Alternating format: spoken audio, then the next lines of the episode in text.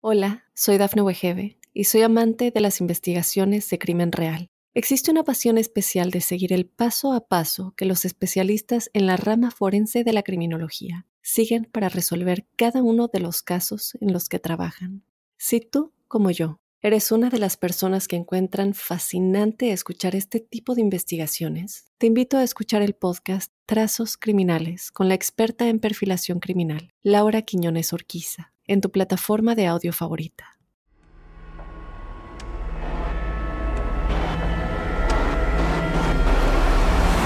Observador Paranormal. Óyenos audio. Sean bienvenidas y bienvenidos, queridos observadores, a un programa más de Observador Paranormal, en el cual, bueno, vamos a estar hablando, yo creo que es uno de los temas que, que sin duda fueron de las primeras cosas que Juan Manuel y yo platicamos, pero creo que estas fueron de las primeras pláticas que llegamos a tener acerca de, de los objetos voladores no identificados, de los ovnis. Así que bueno, ¿cómo estás querido Juan Manuel Torreblanca? Muchas gracias mi querido Robin, es siempre un placer estar platicando contigo en el podcast. Efectivamente es uno de los temas que más me han llamado la atención toda la vida desde chico. Hace chorro de años, bueno, hace 30 años, 35 años que yo era un niño, eh, hablar de vida en otros planetas pues era absurdo. Y no solamente eso, hablar de la posibilidad de vida era absurdo y hablar incluso hasta, por ejemplo, agua era absurdo, ¿no? Treinta y tantos años después, hablar de agua en la Luna es algo normal porque pues, hay agua en Marte o, incluso este, hablar de que existe la posibilidad de una eh, biosfera en, en las lunas de Júpiter no es una locura en la actualidad hace 30 años pues era así como, estás loco, ¿no? O sea, estamos solos en este universo. Y sí, por supuesto. Y ya no es así. O sea, sí, sí, no, ya, o sea, no, no podemos, no podemos seguir eh, con esa creencia, ¿no? De que estamos solos en, en esta en esta galaxia, ¿no? Y, esto como, bueno, no había estos pensamientos, ¿no? Que no había agua. No, pues ¿qué crees que sí hay? No hay vida, pues ¿qué crees que sí hay, ¿no? Y entonces, lo único que es de llamar la atención al nosotros observar otros planetas y exoplanetas con biosfera, o sea, ya nos dimos cuenta que no solamente el hecho de que pudiera llegar a existir otros elementos, sino otros ecosistemas, es lo único que hace especial este planeta. Eso sí, lo único que hay que no hay en otro somos nosotros. Entonces, si algo está aquí, su interés no es el oro, ni el agua, ni romper la piñata. Su interés es observarnos a nosotros. Por eso todo el tiempo es mantenerse justo solamente como en vigilia. Ningún ovni en la actualidad ha dado indicios que no que, que sea obviamente exterior de una actitud beligerante que me hace coherencia, algo que viajó hasta este punto, hasta acá, para venirte a hacer la guerrita, pues no tendríamos, es más, no tienes ni oportunidad, es como tener eh, una, una, hormiga, tener la, la, preocupación de que venga un humano y te haga la guerra, por Dios, que tú agarras un insecticida y en 20 segundos te eches un hormiguero. Pero justamente en, este capítulo eh, nos vamos a detener y lo que vamos a analizar es eh, algo como muy, muy específico que tiene que ver con los ovnis que sí cayeron. O sea, los ovnis, que sí hay una especie de registro, que sí es que cayeron en la Tierra. El incidente de Roswell ocurrió en julio de 1947, cuando un objeto no identificado se estrelló en un rancho cerca de Roswell, Nuevo México. Inicialmente, la Fuerza Aérea de los Estados Unidos anunció que había recuperado los restos de un platillo volador, pero luego lo desmintieron, afirmando que en realidad se trataba de un globo meteorológico. Sin embargo, muchas personas todavía creen que el incidente de Roswell fue un encubrimiento del gobierno de Estados Unidos sobre la recuperación de una nave extraterrestre y sus ocupaciones bueno, lo, nos dio como esta espinita de querer hacer este podcast, sobre todo por las cosas que se han platicado últimamente. Que han sido nota a nivel mundial en donde supuestamente Estados Unidos derribó cuatro ovnis. Ajá, sí, ajá, guiño, guiño, reguiño. O sea, eso no. Sí, exactamente, como, como una, una nota que de pronto salió como de, sí, nosotros tiramos... Por favor. O sea, es que es de verdad considerar a la gente exageradamente ignorante. O sea, llevas, llevas más de 100 años queriendo derribar uno. Y resulta que bien fácil llegas, mandas. O sea, no. O sea, ellos mismos tienen archivos que han revelado de videos en donde no les dan ni alcance. Y ahora resulta que ya llegan y de cuatro y, cuatro en, día tras otro, tras otro, tras otro. Exactamente, bueno, en las últimas semanas eh, las Fuerzas Armadas estadounidenses derribaron cuatro objetos no identificados que volaban sobre los cielos de América del Norte, lo cual ha generado una creciente preocupación en Washington. Un gran objeto de gran altitud fue visto el 28 de enero cuando pasaba sobre las islas Aleutianas de Alaska un archipiélago en el norte del Océano Pacífico entre Estados Unidos y Rusia. Luego ingresó a Canadá y después llegó al estado de Montana. Las autoridades dijeron que el objeto era un presunto globo de vigilancia chino que parecía estar monitoreando sitios sensibles en la región. China para esto negó que el globo fuera usado para espiar e indicó que era un dispositivo de monitoreo del clima que se desvió. China vio con desagrado la destrucción de su objeto volador que aseguró era con fines de investigación científica y que esas acciones por parte del gobierno norteamericano solo frenaban las acciones por entender el cambio climático mundial. Después de esto, ocurrieron varios fenómenos similares en condiciones y en desenlace. El 10 de febrero, Estados Unidos derriba otro objeto frente al norte de Alaska que, según los funcionarios, carecía de cualquier sistema de propulsión o control. Luego, el 11 de febrero, un avión de combate estadounidense derriba un objeto aerotransportado de gran altitud sobre el territorio canadiense de Yukon a unos 160 kilómetros de la frontera con Estados Unidos. Fue descrito como cilíndrico y más pequeño que el primer globo. Y el 12 de febrero, aviones estadounidenses derriban un cuarto objeto de gran altitud cerca del lago Hurón por precaución. Es por eso ¿no? que nos dimos a la tarea de decir, bueno, ¿cuáles fueron los que sí cayeron? Sí, porque estas son pavadas. O sea, la verdad, como son las cosas, ¿no?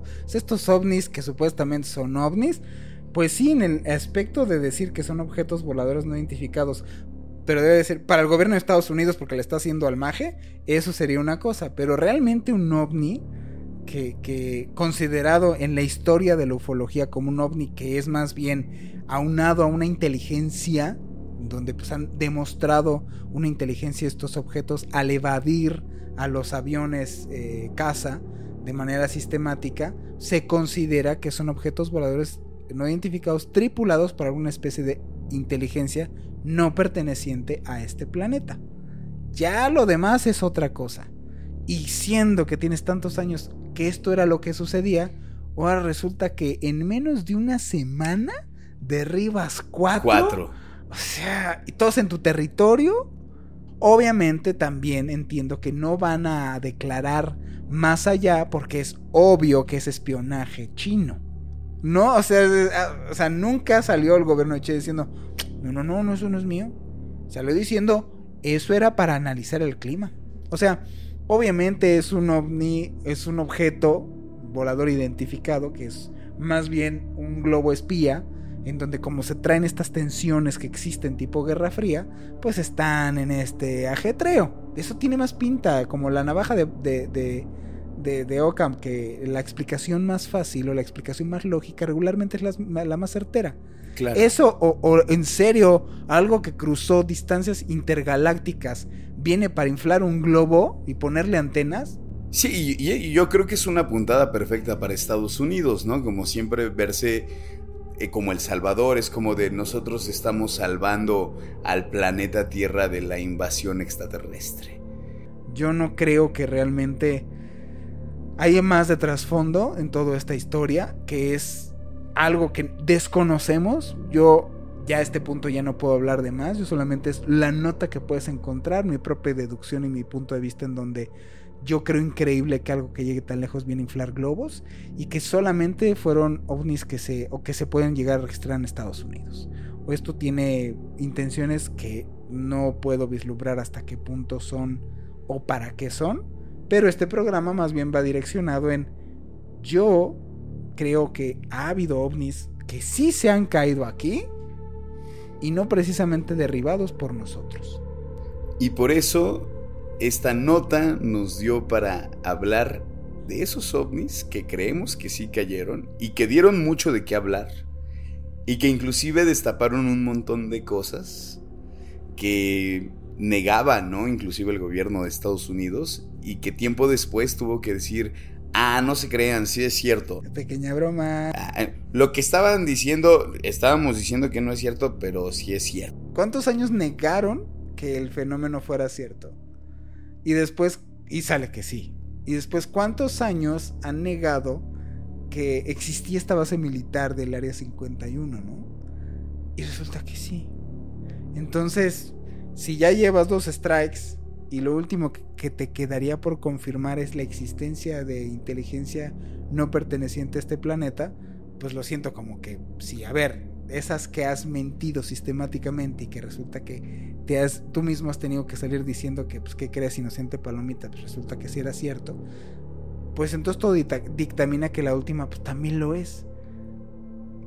Que no han salido porque, o sea, ¿por qué el encubrimiento? Pues yo tengo mis teorías, son puras, obviamente, teorías. No puedo afirmar absolutamente nada antes de que se me vengan encima. Pero la verdad es que, pues, digo, si, si, si eso, si huele a, mole y sabe a mole y parece mole, pues no creo que sea un plato de sopa. O sea, eso tal cual está con todas las, toda la, la pinta de que tiene una finalidad el hecho de resguardar la información, de no salirla a declarar abiertamente. Justo como los casos que vamos a mencionar, que hay poca información fidedigna, poca, hay, pero poca. Estos ovnis, hay uno que se volvió muy famoso, que vamos a comentar, que es el caso Roswell, y otro que se especula mucho porque no se han podido encontrar restos alguno, y fue un fenómeno climatológico muy entre comillas, que al día de hoy no se han podido explicar, ¿no? Así es que pues bueno, vamos a nuestro primer corte y regresamos con los ovnis que sí se cayeron. Volvemos a Observador Paranormal.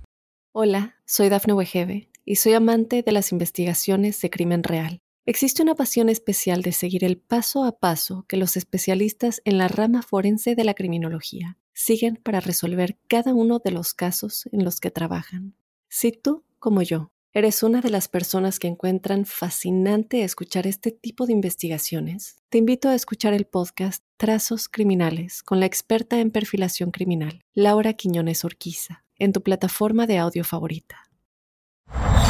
El evento de Tunguska fue una misteriosa explosión que ocurrió en la región de Tunguska, Siberia, en Rusia, el 30 de junio de 1908. Aunque nunca se ha llegado a una explicación definitiva de lo que sucedió, se cree ampliamente que fue el resultado de una explosión de un objeto celeste. La explosión fue extremadamente poderosa, con una energía estimada entre 10 y 15 megatones, lo que equivale alrededor de mil veces la energía de la bomba atómica que se lanzó sobre Hiroshima en 1945. La explosión arrasó un área alrededor de 2.000 kilómetros cuadrados, destruyendo bosques enteros y causando ondas de choque que se sintieron en todo el mundo. Nunca se han encontrado una sola pieza del objeto que causó la explosión. El evento de Tunguska sigue siendo objeto de fascinación y estudio, ya que es uno de los eventos más poderosos registrados en la historia de la humanidad. Pues ya estamos de regreso en Observador Paranormal y vamos a empezar de lleno con el tema, para entender un poquito de dónde viene la historia de estos ovnis que sí se cayeron, de dónde estaría como el registro, si es que sistemáticamente han querido borrar las evidencias de los ovnis que realmente han caído en este planeta. Sobre todo porque pues en algún punto se les ha tenido que escapar la información y como hemos pues ahorita hablado, ¿no? De que han liberado poquito a poquito la información que han desmentido ellos mismos de lo que habían dicho en un inicio. O sea, han dicho no hay bueno, no hay eh, objetos voladores identificados. Y resulta que sí hay, y los reconocen, ¿no? No hay el área 51, y resulta que pues sí hay y la reconocen. Entonces, ¿En dónde empieza esta historia? Esta historia la, queremos manejar a partir del, libro azul o el proyecto de Blue Book. ¿Y cuál es este proyecto? Este proyecto es un eh, proyecto del gobierno de Estados Unidos clasificado que incluye registros eh, de, de, gente retirada, de militares, de, de desclasificaciones por parte de, de la Fuerza Aérea de Estados Unidos, en donde actualmente está bajo custodia en los archivos nacionales. No es algo que se sabe que existe, pero no está de acceso al público y está relacionado a la investigación de ovnis de la Fuerza Aérea desde 1947 hasta 1969. Los registros de esta colección también incluyen notas de entrevistas con tres de los miembros de la tripulación que vieron al ovni en el caso de Roswell y que están disponibles en el catálogo en línea. Esto sí está disponible. Incluso esta información está sacada de la propia agencia de Estados Unidos. Estos registros fueron descubiertos como parte del proyecto de digitalización de Alaska, de acuerdo con Mary Brand Bass, un técnico de metadatos en los archivos nacionales en Seattle, Washington. Y otro registro interesante de parte de la NASA, que incluye las transcripciones de aire a tierra, la comunicación, del Gemini 7, encontrados en el catálogo en línea de los archivos nacionales. Los registros, estos registros incluyen la transcripción de una conversación entre el control de Houston, si ese mismo de oh Houston tenemos un problema, claro, y claro. los astronautas, en donde eh, los astronautas declaran en esa misión que tenían un espectro a las 10 en punto. Tener un espectro no se refería a que tenían el fantasma de alguien, sino se referían, era el código para decir que había un ovni enfrente de ellos. ¿ok? Y esta conversación continúa explicando que los astronautas están viendo en una órbita polar, o sea, en la órbita polar del planeta Tierra, están viendo cientos de pequeñas partículas que pasan de la izquierda a unas 3 o 4 millas. Están viendo muchos objetos, está quedando registrado en estas grabaciones que fueron clasificadas muchos años y que las habían tenido vetadas del conocimiento público. Esta biblioteca, la Biblioteca y Museo Presidencial de Gerald Ford, posee un documento relacionado a ovnis también, compuesto por Ford cuando era líder de la minoría de la Cámara de Congresistas en Michigan. Este documento, les estamos dando toda esta información para que vean un poco de que cómo ellos mismos sistemáticamente, el gobierno de Estados Unidos, que es el que es más conocido porque había eh, ocultado información y ahorita la está sacando a la luz, aquí este documento original se encuentra en el recuadro D9, o sea, carpeta de comunicados de prensa de Ford, ovnis de 1966, ¿ok? La Ford Press Release de UFO de 1966. En este memorándum, el entonces congresista Ford propuso que el Congreso investigue la erupción de avistamientos de objetos voladores no identificados en el sur de Michigan. Estamos hablando del 66 y en otras partes del país. O sea, está diciendo Ford que hay que ponerle atención a la oleada de avistamientos ovni en el 66, cuando en el 66 se negaba rotundamente que existieran fenómenos como los ovnis, que son objetos voladores no identificados. Un comunicado de prensa adjunto a ese memorándum dice, Ford no está satisfecho con esta explicación de la, aérea, de la Fuerza Aérea de Estados Unidos de que los avistamientos recientes de Michigan y describe que la versión de gas de pantano, porque es lo que salieron diciendo en ese entonces, que las emanaciones de un gas de pantano habían sido con el juego de refracción de luz, lo que hacía que se vieran estas como esferas que estaban revoloteando. Y bueno, en octubre del 69, el entonces gobernador de Georgia y después presidente de los Estados Unidos, Jimmy Carter, vio él mismo un ovni sobre los cielos de Leary en Georgia. El Museo y la Biblioteca de Jimmy Carter en Atlanta, Georgia, tiene el informe completo que él presentó a la Oficina Internacional de OVNIs, el International UFO Bureau de esa época.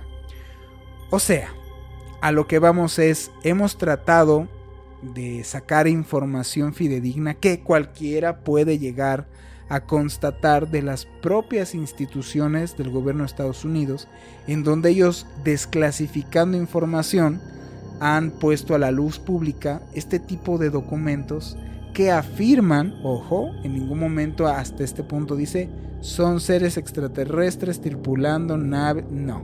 Al menos dicen son objetos voladores no identificados y que gracias a su patrón de conducta de estos objetos podemos denotar que pudieran llegar a ser tripulados o manipulados por una inteligencia que nosotros desconocemos si es de este planeta. Entonces, pasemos mejor, mi Robin, a uno que está siendo desclasificado, a un ovni que, que ha sido controversial, controversial porque fue algo que pudo tener muchos testigos en su momento que han querido callar, incluido a los militares que tuvieron que salir mintiendo diciendo esto era un globo aerostático cuando ellos sabían que no era un globo aerostático. Exacto. que es el caso Roswell de 1947. Exactamente. El caso Roswell, eh, bueno, fue entre las 9.45 y las 9.50 de la noche. Una nave no identificada pasó a una gran velocidad encima de la ciudad de Roswell en Nuevo México. En ese momento la nave se vio envuelta en una tormenta eléctrica, según afirman testigos, por lo que tuvo que desviarse al sudoeste. Pero a pesar de eso, fue alcanzada por un rayo, sufriendo grandes, eh, graves daños. Otras versiones aseguran que la nave ya venía dañada en picada desde el cielo, siendo derribada por algo más que no sería inteligencia o tecnologías humanas. Debido a ello, se cayeron varias partes de la nave al suelo, pero el platillo alcanzó a mantenerse en vuelo por un momento y se estrelló en los llanos de San Agustín. Los restos cayeron en el rancho de un ganadero identificado como William Brazel. Fue hasta la mañana siguiente, mientras caminaba sobre pastos cubiertos de hierba hacia su rebaño de ovejas, que se dio cuenta de partes de la nave espacial. Por su parte, la tripulación cayó unos 200 kilómetros al oeste y fue descubierta por Barney Barnett, un ingeniero de caminos que estaba por la zona. Según el relato de Barnett, solo vio los cadáveres, pero estos fueron llevados rápidamente por unos camiones del ejército. Además, cerraron la zona para que nadie más entrara. Un memorándum del FBI difundido recientemente pone al descubierto que un investigador de la Fuerza Aérea que visitó Roswell indicó que las denuncias recibidas sobre los fenómenos paranormales eran ciertas. La Oficina Federal de Investigaciones de Estados Unidos puso públicos en su portal más de 2.000 documentos desclasificados sobre temas tan diversos entre ellos el de los extraterrestres del caso Roswell. En marzo de 1950 por el agente especial Guy Hotel, relata el testimonio de un piloto de la Fuerza Aérea que habría visto tres platos voladores de unos 15 metros de diámetro estrellarse en Roswell. Bueno, cada uno de ellos estaba ocupado por tres cuerpos de forma humana, pero de apenas un metro de estatura. Según la fuente, estos seres estaban vestidos con un traje metálico de textura muy fina, comparable a los que usan los pilotos de prueba. El caso Roswell es de gran trascendencia porque fue el primero en el cual tuvo muchos testigos militares, no solo el dueño de la granja ni la gente del pueblo, que fueron testigos de muchas cosas. O sea, fueron testigos no solo del trancazo que se metió el ovni, de que explotó, sino fueron testigos de que inmediatamente hubo presencia militar. Hubo testigos de las radiodifusoras que fueron eh, vetadas en su momento para poder difundir nada, porque este señor granjero fue a la, a la radio local a decir su testimonio y los militares fueron a la radio local a callar a este señor y a callar a, los de la radio.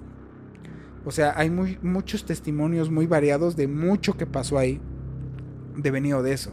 Y después de tantos años tienes a los propios militares que tuvieron que salir diciendo en ese entonces que lo que se había caído era un globo aerostático. Por eso fue el de más renombre. No porque creo que sea el único objeto que se haya caído, sino que creo que es el primero que se cae que no pueden llegar a, tapar realmente. Lo que me lleva al siguiente caso.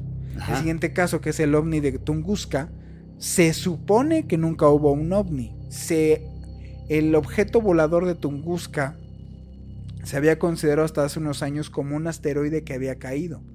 Hasta que de repente cayeron el 20 de varias digo, van más de 200 expediciones al lugar, que no hay un punto de colisión de este objeto, pero sí tienes un radio de explosión de 60 kilómetros. Entonces, si algo se cayó, uno, no generó un hoyo de impacto de un meteorito. Y dos, si se cayó, lo recuperaron. Entonces, el 30 de junio de 1908, en la meseta de Siberia, cerca del río de Tunguska, ocurrió algo que nunca antes habían visto experimentado la gente local. Hubo una explosión de una liberación de energía equivalente a varios megatones. Arrasó decenas de millones de árboles en un área de alrededor de 2000, 2000 kilómetros. Todo apunta que era pues un meteorito, pero no hay cráter que lo evidencie, lo que te decía yo. Ahora una nueva investigación reciente sugiere que la posibilidad del asteroide nunca llegase a impactar contra Siberia. Los sismógrafos en la gran parte pues, de Asia, de Europa, registraron estos temblores del impacto, siendo que no hubo impacto. Además de que se tienen registros de la noticia de por aquel entonces.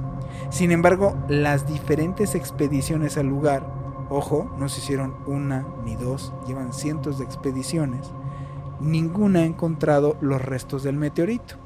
Para explicar la ausencia de los restos que tendría que tener un asteroide, por ejemplo el hierro, pues es que se consumieron en la atmósfera al roce del impacto y justo cuando iban a, tocar tierra explotaron.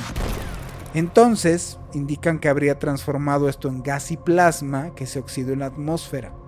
De este modo, al caer en la Tierra, ya es imposible como distinguirlo de lo, del óxido que estuviera en el entorno.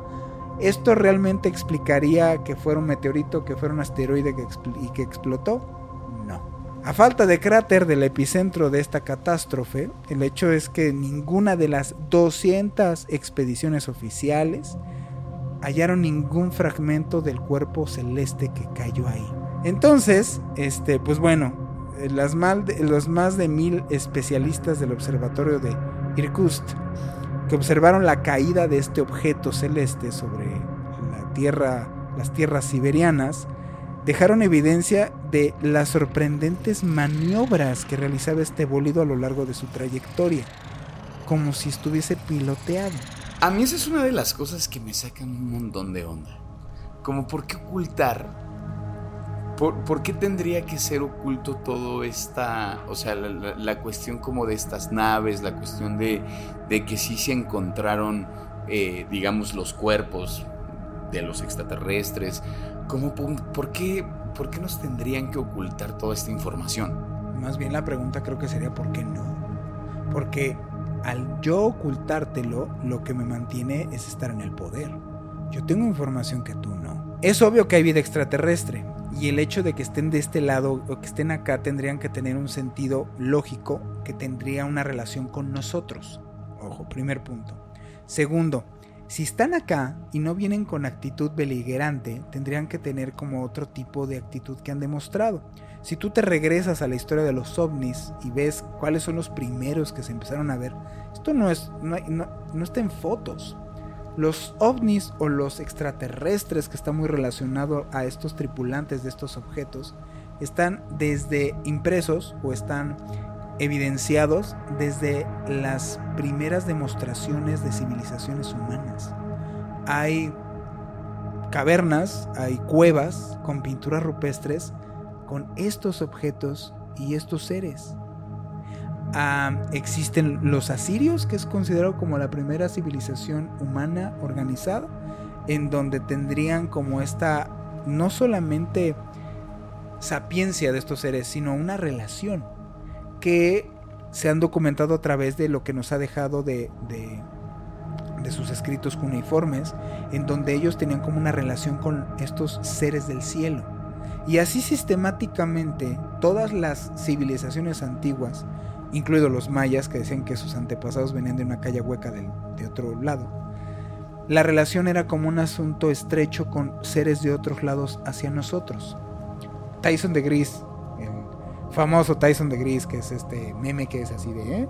O él es conocido por el científico decir que Plutón no era un planeta, sino era un planetoide y bla, bla, Este, este científico eh, bonachón que sale en la serie de Cosmos. Ajá, sí, sí, sí. Bueno, él sale diciendo que realmente si él, déjate en otra situación, si existieran seres extraterrestres, él se basara con un simple, en un simple análisis evolutivo.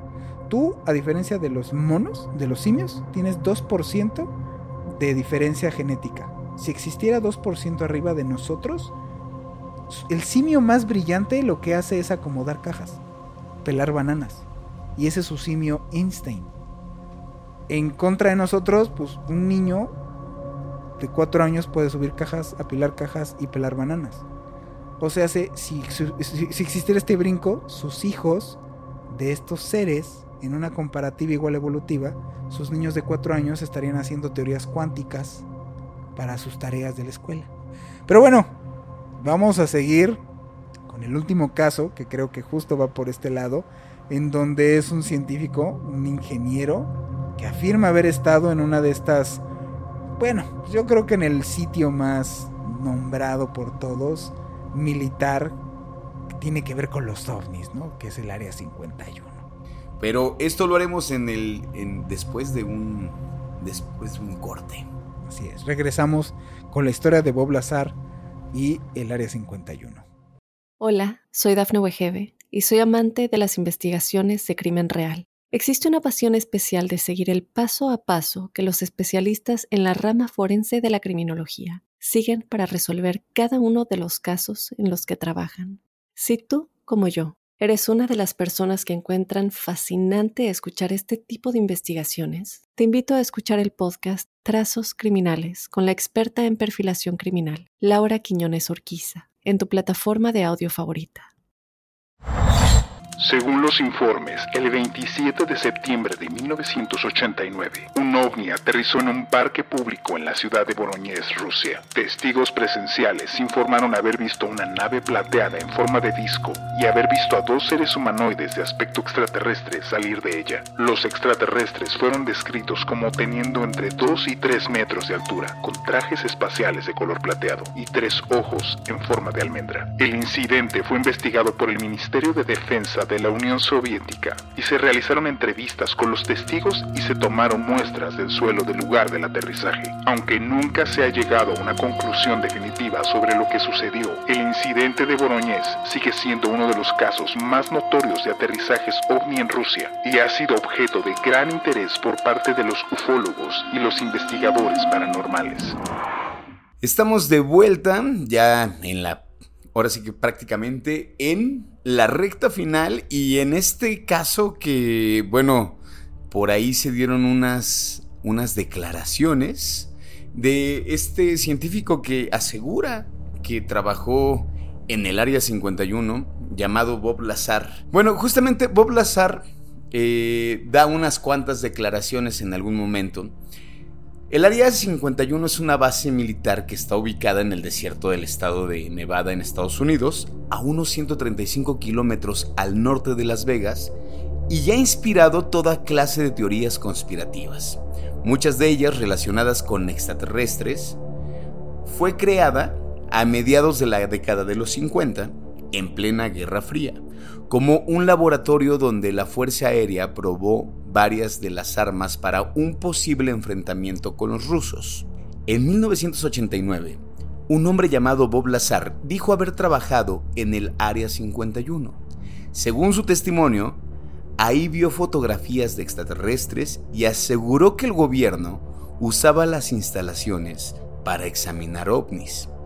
Lazar, sin embargo, nunca presentó evidencias contundentes.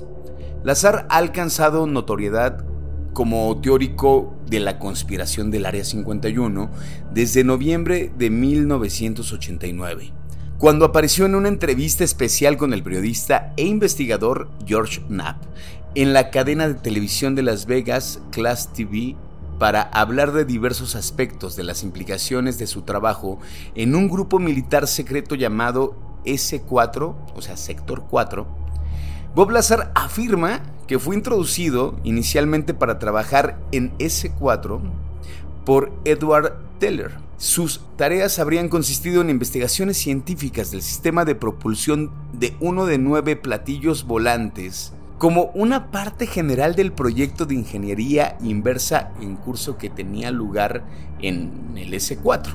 Desde las primeras observaciones del azar en el S4 pensó que los platillos voladores eran aviones secretos terrestres cuyos vuelos de prueba deben haber sido responsables de muchos informes de ovnis, gradualmente y por los múltiples documentos que había leído detenidamente y que le habían mostrado en S4, Lazar llegó a la conclusión de que los platillos eran de origen extraterrestre. Está triste para Bob Lazar. Bob Lazar al, inicio, como mencioné, Bob Lazar creía que estaba investigando naves de, como de enemigos, porque dijo, bueno, si esto es está así, y, son de esta forma, entonces han de ser lo que la gente ha visto durante mucho tiempo, pero luego, ok, me tienen haciendo ingeniería inversa para saber cómo esto tiene propulsión. Entonces, a cara y bueno, debe ser tecnología de los rusos, y de repente cada vez empieza a dar cuenta de que lo que estaba en sus manos era tecnología tan avanzada que justo por eso estaba haciéndole, lo estaban ordenando tener ingeniería la inversa para ver cómo era que funcionaba él saca la conclusión solito de esto entonces ni siquiera es de este planeta. Para que me tengan aquí tratando de ver esto cómo funciona. Pobrecito. Porque la verdad sí le ha padecido un chorro. O sea, no... De verdad, es alguien que se ganó... Se ganó tal desprestigio y que lo borraran, le borraran el historial de una manera tan terrible. Solamente porque quiso decir la verdad. Sí, por supuesto, ¿no? Porque digo, lo, lo que creo que a donde vas, como toda la credibilidad que él pierde, ¿no? O sea, como, eh, o sea, sufre, sufre eh, de que la gente le dejó de, de creer porque lo empezaron a borrar del mapa. O sea, descubren que, que, las escuelas y las universidades que él afirmaba, donde él había asistido, este, pues no tenían constancia de él y que nadie de la comunidad científica recuerda siquiera haberle conocido. Es que imagínate. O sea, tú sales a declarar algo, ¿no? Porque piensas que estás haciendo un bien para, para la humanidad y decir, está pasando esto, ¿eh? yo estoy haciendo una investigación de esto, esto está muy raro. Ellos saben de qué se trata. Ellos saben que, que sí hay vida, ¿no? Sí tienen un área, no estamos locos. Y de pronto es que imagínate el poder que tiene el gobierno, o sea, todo lo que logra mover para que las escuelas, para que los compañeros digan, no es cierto. Al paso de los años lo único que lograron, siento, es con estas acciones darle más fuerza a su caso.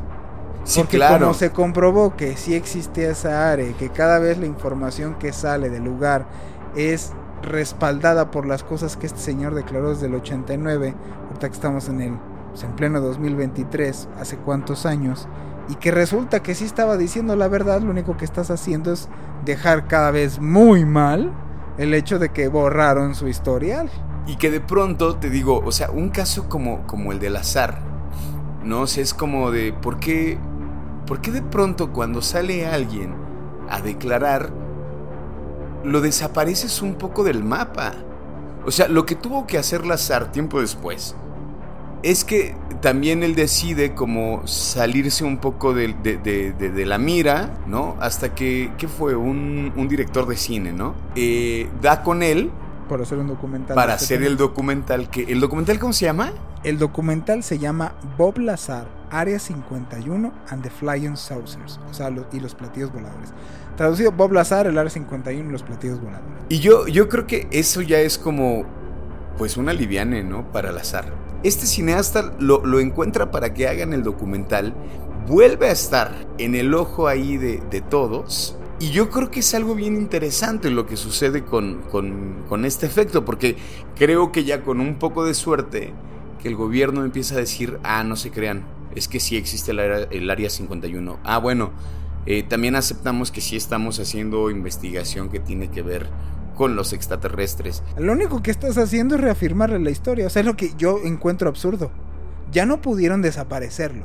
Tuvo una acción bien pensada Bob Cuando la primera vez sale declarando en, este, en esta entrevista que nos comentas, él sale primero en silueta. Y entonces él analiza y piensa que eso es lo que menos le conviene. Él con temor de ser descubierto. Entonces se pone a pensar, y obviamente van a saber quién soy. Y él nunca ha dicho, nunca han dicho nada más de lo que ha dicho hace años. Incluso sale en ese documental diciendo, pues casi casi pues, te lo dije, ¿no? O sea, no estoy diciendo nada que no haya hecho desde, dicho desde 1989. No le agregó nada, ni le cambió, ni le sumó. Desde 1989 dado la misma versión que sostiene en el 2023. Solo que en el 2023 se pueden comprobar muchas más cosas que en 1989. Yo creo que otro de los aciertos que tuvo con respecto a darse a conocer, ¿no? Y yo creo que ayudó también el documental, si no me equivoco, es como la gente, ¿no? Hubo gente que quiso invadir el área 51. Sí, después del documental, pues empezó a, hacerse revuelo. Ya es, ya es un punto en el cual, pues tú métete a Google. Eh, digo, no porque, no porque no quieran ocultar, si no quieren ocultar, pues. Pero ya el área 51 la quieres buscar, no necesitas ni siquiera boleto de avión. Métete a Google Earth y vas a encontrar dónde está. Es más, pon área 51 y te va a la localización. Entonces la gente después del documental, todo este asunto, eh, pues ya fueron a tratar como de manifestarse y... En fin, hasta cierto punto creo que ni siquiera combinó esto, porque no fue una manifestación como para que revelaran información. La gente lo empezó a tomar de la peor manera posible. Entonces querían meterse al lugar, este, obviamente hubo detenidos para, para, por meterse al lugar, porque esto es una base militar. Claro. Entonces, pues no pasó, realmente no pasó nada de relevancia en cuanto a a posicionar ya esto que ya estaba posicionado, ya todo el mundo sabía de este lugar. Realmente ah, cuántas áreas 51 existen o eh, existieron que no realmente sabemos. Pues sí te hace pensar decir, ok, si estos cuates, si esta, esta base militar este, aquí en Las Vegas, pues se dio a conocer gracias a, como por ejemplo lo quiso Bob Lazar, pues que no realmente no se sabe de muchos lugares en donde mantienen ese secretismo. ¿Cuántos laboratorios no hay ahora que que se estaba dando a conocer de que en una de esas pues el, virus del COVID fue liberado de un laboratorio estadounidense en China. Pues quién no te dice todo lo que realmente hay allá abajo o que mantienen en secreto en la profundidad y que no van a tener ni las más mínimas ganas de revelar ni desde su localización ni lo que realmente pues, hacen ahí. O sea, cuánto hay debajo, ¿no? Si esto que pues se les fue. Han tratado de callar este por todos los por todos lados. Ahora imagínate más. No sabemos, la verdad es que no sabemos. Lo que sí sabemos, y es lo que era el objetivo de este podcast, es esos ovnis que se cayeron, supuestamente, que derribaron, ojo, no se cayeron. Nos cayeron. Derribaron aviones del gobierno de Estados Unidos. No eran objetos que eran de otro planeta eran objetos que eran bien terrestres. ¿Con qué intenciones? Yo no quiero abiertamente hacer como una opinión, porque pues ya te metes en temas... No quiero ser boblazar. Sí, sinceramente. Pero de que existen objetos voladores no identificados, ya, ya en pleno 2023, quien salga dudoso de decir, bueno, sí existirán, ya, ya, ya, o sea, no, no tenemos nada de qué hablar. O sea. Como, por favor, hazte un favor. Así es. Hazte un favor y piensa que no somos el centro del universo. Pues aquí, hasta aquí el podcast, hasta aquí el, el capítulo de las, los ovnis que sí se cayeron. Y, y pues bueno, esta noticia que nos dio, nos dio más bien para hablar de lo otro que sí pasó. Eso, eso me gustó, como tomar la nota para decir, bueno, eso no, pero ¿qué creen? Aquí sí están los que sí se cayeron. Así es. Bien interesante, pues los esperamos en el siguiente capítulo de Observador Paranormal. Muchísimas gracias por habernos acompañado. Como todos los programas les recuerdo, métanse a nuestras redes sociales, ahí ponemos información que vamos haciendo y, vamos, vamos, vamos compartiendo todos nuestros programas. Escríbanos sus dudas, todo. Observador Paranormal en Facebook, así búsquenos. Y Observador Paranormal en Instagram. Este, procuramos, procura el equipo ver todos los mensajes y canalizarlos absolutamente este, todos estos mensajes. Pues bueno, les recuerdo, mi nombre es Juan Manuel Torreblanca. Mi nombre es Roberto Belmont. Y estuvimos en Observador Paranormal.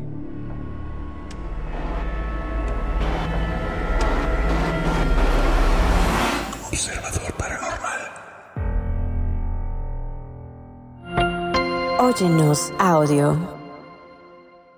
Hola, soy Dafne Wegebe y soy amante de las investigaciones de crimen real. Existe una pasión especial de seguir el paso a paso que los especialistas en la rama forense de la criminología siguen para resolver cada uno de los casos en los que trabajan. Si tú, como yo, ¿Eres una de las personas que encuentran fascinante escuchar este tipo de investigaciones? Te invito a escuchar el podcast Trazos Criminales con la experta en perfilación criminal, Laura Quiñones Orquiza, en tu plataforma de audio favorita.